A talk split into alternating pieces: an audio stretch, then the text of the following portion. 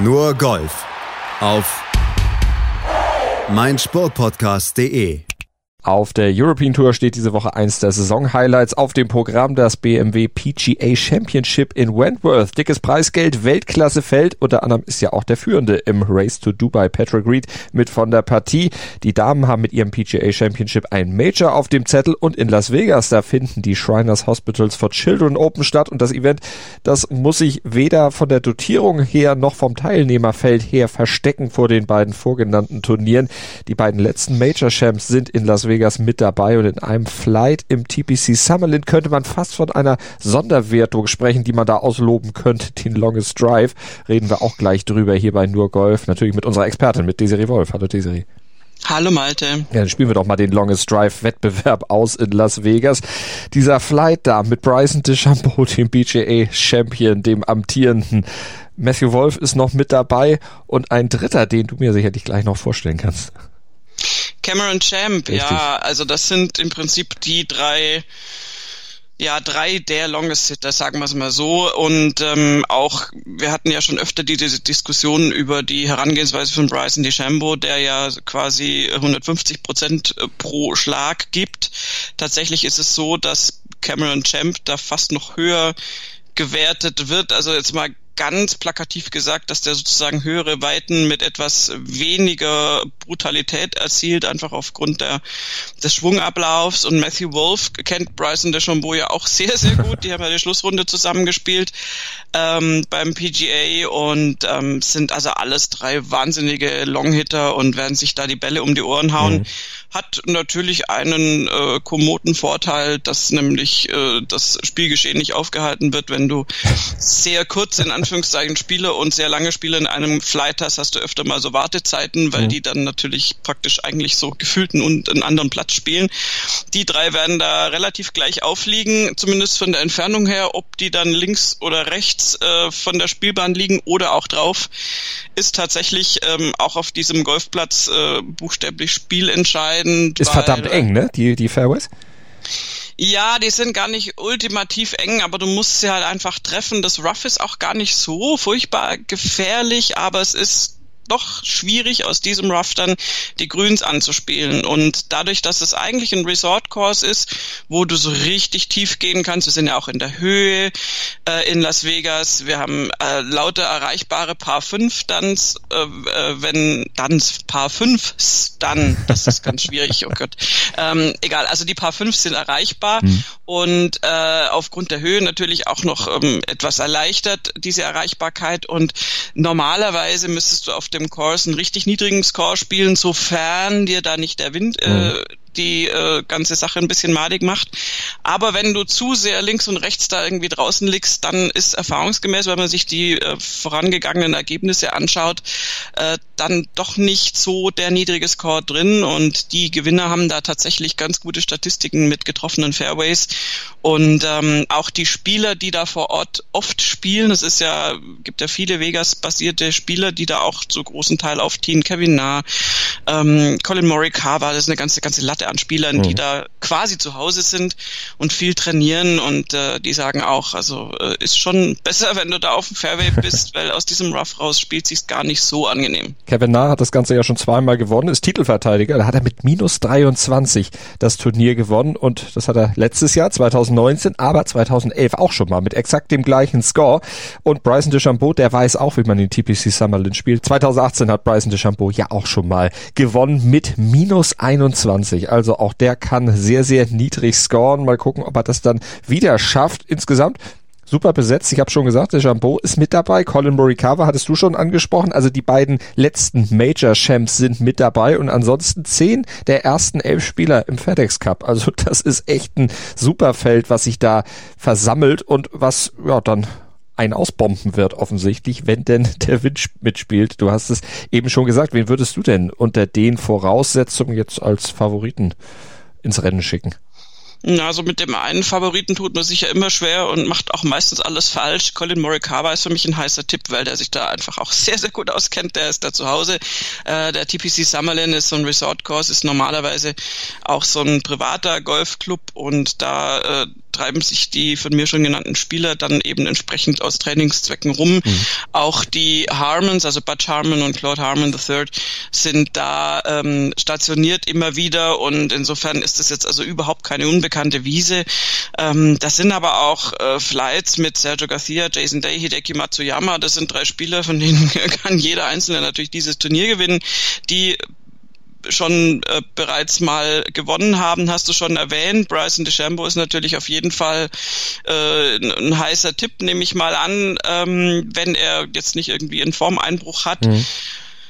Ähm, ist schwierig zu sagen. Ich würde auch Kevin Nader nicht ausschließen. Es ist, wie gesagt, nicht originell, weil ich wiederhole nur Namen, die du schon genannt hast. Ähm, aber wir haben ein gutes Feld auf jeden Fall da. Ich schmeiß noch einen rein. Patrick Kentley. 2017 gewonnen, 18 und 19 jeweils Zweiter gewonnen. Ja, ja, ja, kann sein. Schauen wir uns an. Also ich sage jetzt einfach mal gar nichts mehr okay. und wir gucken uns mal an, ob du mit Patrick Kentley richtig liegst. Ich weiß, wer es auf jeden Fall nicht wird. Sergio Garcia. Der hat letzte Woche gewonnen und in seiner Karriere noch nie Back-to-Back -back gewonnen auf der Tour.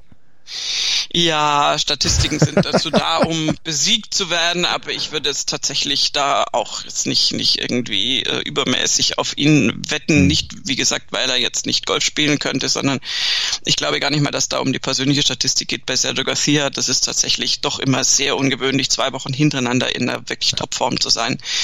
Und ähm, insofern halte ich jetzt auch nicht für das Allerwahrscheinlichste, aber you never know. Wir brauchen ja nicht alle jetzt noch durchgehen. Ich hätte noch ein paar mehr Statistiken, aber ich will euch auch nicht langweilen zu Hause. Aber eins kann ich noch sagen, Francesco Molinari, der ist in Las Vegas mit dabei. Der zieht den Start auf der PGA Tour. Übrigens sein erster Start seit März, glaube ich, seit das Players Championship gecancelt wurde. Dann dem Start beim PGA in Wentworth vor. Ja, erstaunlich. Ähm, bei ihm hätte ich tatsächlich auch jetzt so mal plakativ vermutet, dass er eher mal äh, sowieso, wenn es sein erster Start ist, dann äh, in Großbritannien bleibt und äh, das Signature-Event der European Tour spielt. Aber Francesco Molinari zeigt sich jetzt auf der PGA Tour eine lange Zeit weg. Man hat nicht viel von ihm gehört. Ich habe da öfter darüber nachgedacht, was er wohl macht. Es waren ja am Anfang war es ganz klar, dass er und Tommy Fleetwood, das waren die beiden großen Namen, die sich geweigert haben, da sehr, sehr schnell in die USA zu gehen, als die PGA Tour dann den Restart gewagt hat. Das hatte ganz sicher zu tun mit Covid-19, mhm. ähm, war auch die offizielle Begründung. Warum er sich jetzt bis tatsächlich jetzt Zeit gelassen hat, weiß ich jetzt nicht, konnte ich nicht recherchieren. Aber wird auf jeden Fall spannend zu sehen, wie er jetzt aus dieser riesen langen Pause kommt. Das ist natürlich für einen Golfspieler schon also über ein halbes Jahr. Ja, ist eine lange Zeit und oder ein halbes Jahr ziemlich genau und ähm, wird spannend sein zu sehen, wie Francesco Molinari da jetzt wieder in die Golfwelt zurückkehrt. Fleetwood auf jeden Fall in Wentworth dabei, einer der Favoriten. Da kommen wir gleich zu. Vorher gucken wir noch zu den Damen. Die spielen nämlich in dieser Woche ein Major aus, nämlich ihr PGA Championship. Genau, und das äh, trifft auf ein paar kleine organisatorische Schwierigkeiten, weil das natürlich eigentlich im Juni hätte gespielt werden sollen.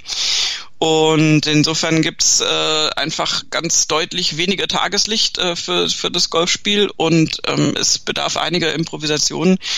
Und äh, da hat die LPGA dahingehend reagiert, dass sie tatsächlich die Schlussrunde nicht in der Reihenfolge spielen werden. Also jetzt nicht eben aufsteigend und der, der letzte Flight wird dann auch aus den Führenden bestehen, sondern der führende, äh, der Flight der Führenden wird circa drei, äh, eine Dreiviertelstunde vor dem letzten Flight, äh, dem zahlenmäßig letzten. Flight, mhm. ähm, auf die Runde gehen. Die müssen auch natürlich gucken, dass sie die Fernsehzeiten ein bisschen gut halten. Die haben nicht so viel Übertragungszeit, wollen da natürlich alle featuren, die da mit vorne dabei sind und äh, werden auch in den ersten Tagen schon einfach wirklich gegen den Sonnenuntergang kämpfen. Das ist ein ganz straffer Plan. Die fangen morgens sofort an, wenn es irgendwie geht mit dem Tageslicht und ähm, bin gespannt, ob sie überhaupt praktisch im Zeitplan durchkommen. Aber die Schlussrunde auf jeden Fall umsortiert. Das ist bei einem Major natürlich sehr, sehr ungewöhnlich. Mhm. Und ähm, wir haben vor allen Dingen auch deutsche Damen am Start. Oh ja, einige ähm, sogar. Sophia einige. Popov natürlich, unsere Open Championess ist mit dabei, Caroline Masson, Sandra Gahl, Esther Henseleit und selbstverständlich auch Isi Gapsa. Ganz genau. Und ähm, in diesem Fall ist Sandra Gall sogar noch besonders gefeatured äh, im Sinne eines Featured Flights. Die wird nämlich mit Moria Yuta Nugan und Mel Reed auf die äh, Runde gehen. Mel Reed ja die Vorwochensiegerin. Also da wird sicher einiges äh, Spotlight oder einige Aufmerksamkeit auf diesem Flight sein in den ersten beiden Tagen. Wir haben natürlich noch andere Featured Flights, um Gottes Willen, klar. Aber die äh, fünf Damen, das ist toll, dass fünf deutsche Damen bei einem Major qualifiziert sind zu spielen. Und ähm, schauen wir uns doch mal an, was die dann reißen können und mhm. wie die durch diese Woche kommen. Gespielt wird im Aronimink Golf Club in Newtown Square, Pennsylvania. Also auch ein Platz, den man ja auch eigentlich kennt, wenn man Golf regelmäßig verfolgt. Ja, einer der ganz äh, großen berühmten Plätze und ähm, das ist eine unglaublich tolle Wiese. Also da äh, würde ich jetzt auch gern Golf spielen, aber ähm, ja, vielleicht kann man wenigstens ein paar Fernsehbilder abgreifen. Bei der LPGA ist es ja immer schwierig, ähm, Material zu bekommen. Und ich hoffe, dass sie da einfach ein richtig tolles Wochenende haben. Wenn jetzt schon wirklich alles verschoben und abgesagt wird in diesem Jahr mit Covid-19, dann ist ein verschobenes Major was stattfindet, einfach ein Riesenereignis und ähm, da werden die alle schon heiß drauf sein natürlich und ähm, bin auch gespannt, wie sich Sophia Popov schlägt mit dem Major jetzt im Rücken und ähm, ja, dem eigentlich ganz gut angelaufenen Start mhm. auf der LPGA Tour. Also wird auf jeden Fall interessant werden. Werden wir im Auge haben und dann natürlich am Montag drüber sprechen und wo du schon sagst, äh, wichtiger, interessanter und vor allem bekannter Platz. Dann gucken wir auf die European Tour nach Wentworth. Auch da der Platz natürlich bekannt, den kennt man, ist ja auch der Heimatsitz der äh, European Tour. Ganz genau. Also das ist wirklich das Signature-Event der European Tour Rolex Series natürlich und entsprechend auch das Teilnehmerfeld äh, sehr hochklassig. Der Platz selbst ist äh, super schön sowieso, das äh, braucht man eigentlich gar nicht dazu zu sagen, das äh, versteht sich von selbst. Mhm. Ähm, wurde tatsächlich mehrfach redesigned. Ja, das Interessante, Genau, ähm, zweimal von Ernie Els. Das Interessante ist, dass er einmal sozusagen schwieriger gemacht wurde, auch mit Bunkern nochmal versehen wurde. Und dass das zweite Redesign in 2016 dann wieder eher in die Richtung des ursprünglichen Platzdesigns geht und ähm, dass das, das wieder, also wurden Bunker entfernt, der Platz ein bisschen entschärft und einfach ein bisschen mehr äh, an das Design angeglichen, was ursprünglich bestand, aber eben trotzdem ähm, modernisiert und für die heutigen Verhältnisse entsprechend äh, natürlich angepasst.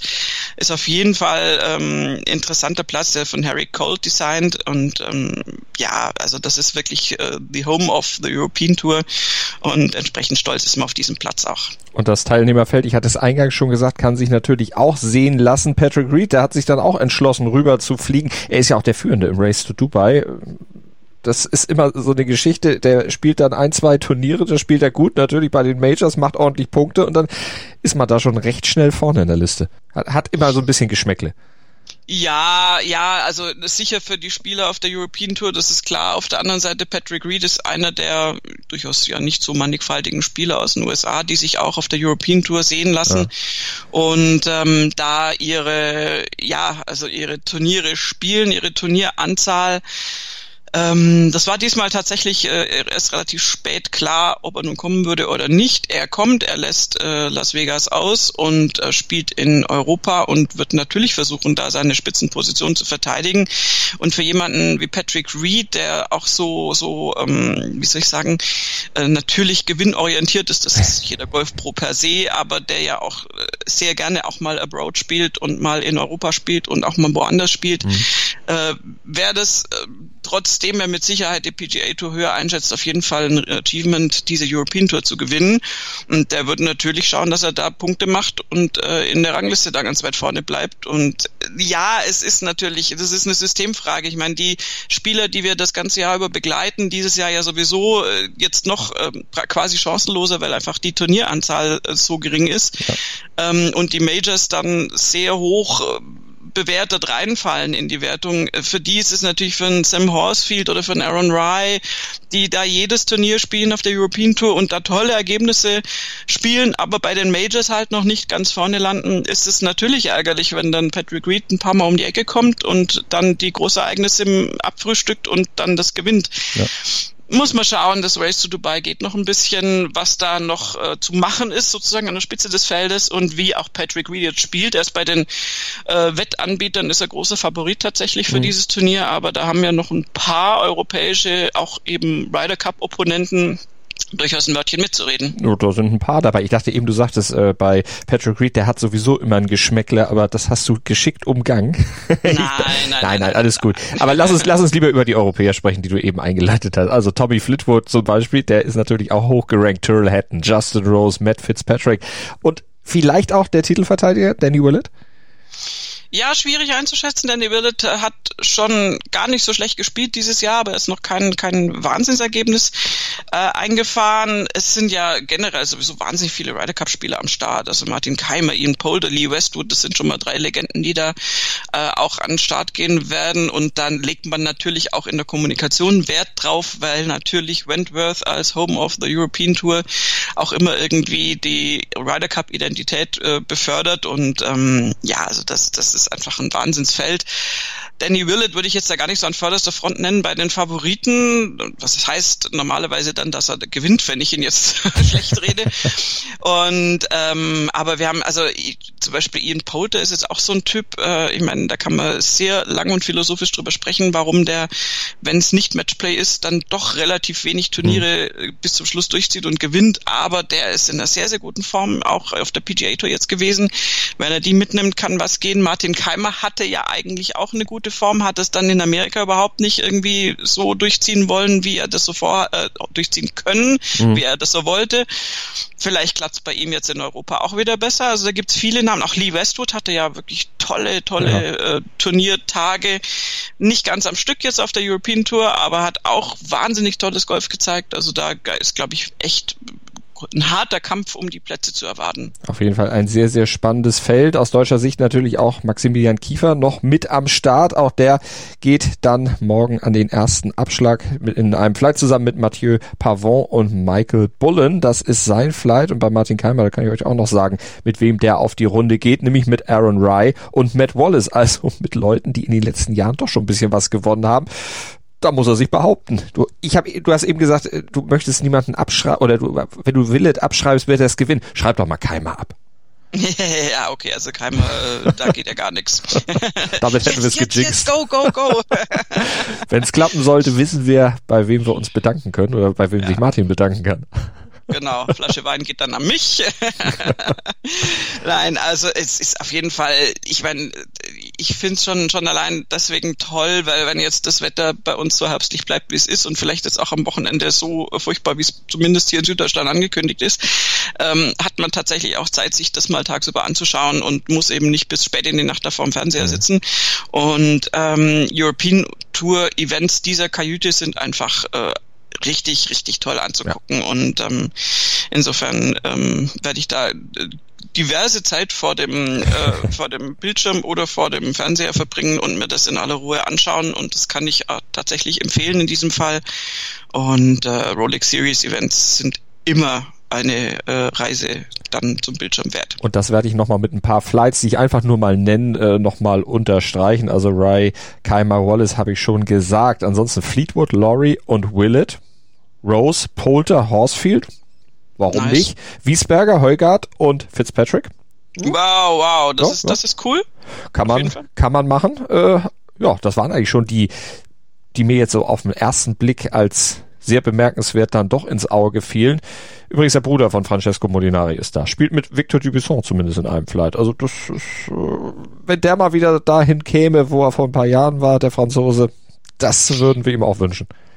Ja, Victor Dubuisson ist so eine, so eine Sphinx letztendlich. Ich lese tatsächlich gerade ein Buch, ein hochinteressantes Buch, vielleicht werden wir darüber auch mal kurz sprechen, wenn ich durch bin, ähm, wo es um das Jahr 2014 geht. Und damals ist ja Dubuisson äh, wirklich da auch auf der PGA Tour dann mit dem WGC in der Wüste, ja, also wirklich aus dem Nichts hat er sich da ja in, in die Schlagzeilen katapultiert mit einem unfassbaren Auftritt.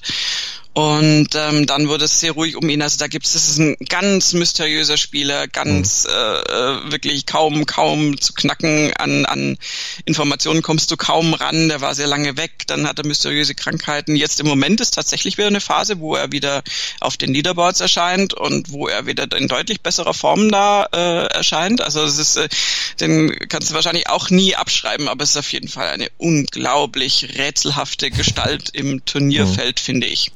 Und ein schöner Flight und damit entlasse ich euch dann auch in die Golfwoche. Patrick Reed, Lee Westwood, Tyrrell Hatton und alles, was darum sich dreht in dieser Woche, hört ihr dann am Montag bei uns bei Nurgolf auf mein Sportpodcast.de im Podcatcher eurer Wahl, wenn ihr den Podcast abonniert. Aber das macht ihr ja auf jeden Fall, beziehungsweise habt es schon längst. Danke für euer Interesse und danke dir, Desiree.